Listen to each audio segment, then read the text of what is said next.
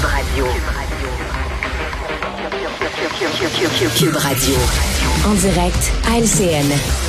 45, on va rejoindre Richard Martineau à Cube Radio. Salut Richard. Salut Jean-François. Écoute, la preuve que la pandémie est bel et bien derrière nous aux États-Unis, c'est le retour des buffets à volonté.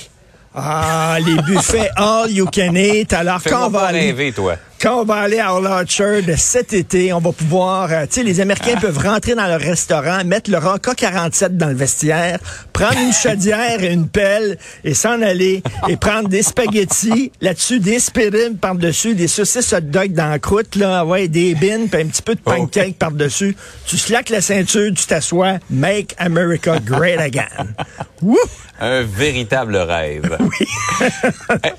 hey, Richard, les libéraux euh, fédéraux se sont réunis dans les derniers jours. Euh, bon, question de faire le point avec Justin Trudeau. Euh, on a beaucoup parlé de cette tendance un peu dépensière euh, des, euh, des, libéraux et euh, il y avait des résolutions concernant un retour éventuel à l'équilibre budgétaire. Ça n'a même pas été adopté. Ben non, écoute, c'est pas prêt de s'arrêter. Hein. Ils dépensent beaucoup. On le sait, pendant la pandémie, on avait besoin d'un gouvernement qui dépensait, mais là, je veux dire, c'est derrière nous et, et, ils continuent à dépenser. Donc, les libéraux, les membres du Parti libéral du Canada à Québec ont, ont, demandé, eux autres, de déposer une motion pour forcer leur parti, leur gouvernement à adopter mhm. un plan de retour à l'équilibre budgétaire et ça a été défait. 76 qui ont voté pour, 97 qui ont voté contre à main levée. Écoute, le, le, déficit annoncé pour 2023-2024 va s'établir à 40 milliards de dollars. C'est énorme. Ils veulent pas dire quand on va revenir à un équilibre budgétaire. C'est bizarre parce qu'il y avait Jean Chrétien qui est allé leur parler pendant le congrêt euh, ce week-end et Monsieur Chrétien, c'était Monsieur justement là, tu sais, il faut, euh, il faut payer nos dettes. Sous, euh, sous Jean Chrétien, il y a eu cinq budgets excédentaires, donc pas les budgets dans le rouge, mm-hmm. mais au contraire, les budgets excédentaires. Il a éliminé un déficit de 42 milliards de dollars. Il a payé 36 milliards de dollars sur la dette nationale. Bref, c'était Monsieur Équilibre. Mais même Jean Chrétien dit de temps en temps, il faut dépenser. En avril 2016, je suis tombé sur une entrevue qui a accordé au devoir et il a dit, l'économie a besoin du monde qui ont du fun puis qui s'achètent des chars je peux comprendre, là, du monde qui a du fun puis qui s'achète des chars, mais à un moment donné, quand tu mets ça tout le temps sur ta carte de crédit, à un moment donné, il va falloir que tu payes ta carte de crédit. Faut tu payes le compte. Ben oui, puis là, on est en train de faire le party sur qui? Ben sur les générations qui vont nous suivre, qui, mhm. eux, vont devoir payer la dette qu'on va leur laisser et eux vont pouvoir, euh, vont devoir payer ça. Et, et là, écoute, c'est vraiment, ils dépensent sans compter. Et euh, là, on dit, oui, mais on a besoin de dépenser, par exemple, là, pour pour attirer euh, Volkswagen, euh, pour avoir une, une euh, industrie de batteries électriques. On leur donnait 13 milliards de dollars, mais Volkswagen sont super riches. Ils, c'est, une, une, multinationale extrêmement riche. Est-ce qu'on a besoin de donner 13 milliards de dollars à des entreprises comme Volkswagen pour venir faire affaire ici au Canada? Mais bref, écoute, c'est, c'est pas demain la veille qu'ils vont réussir à boucler leur budget.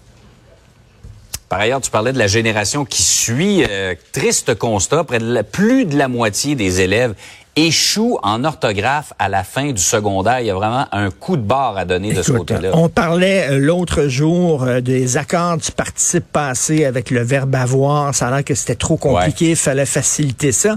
Là, c'est l'orthographe, c'est la grammaire. Seulement 48% à la fin du secondaire réussissent à passer. Euh, bien sûr, moi, tu le sais, je suis toujours en mode solution. Alors, voici ma ah. solution à moi.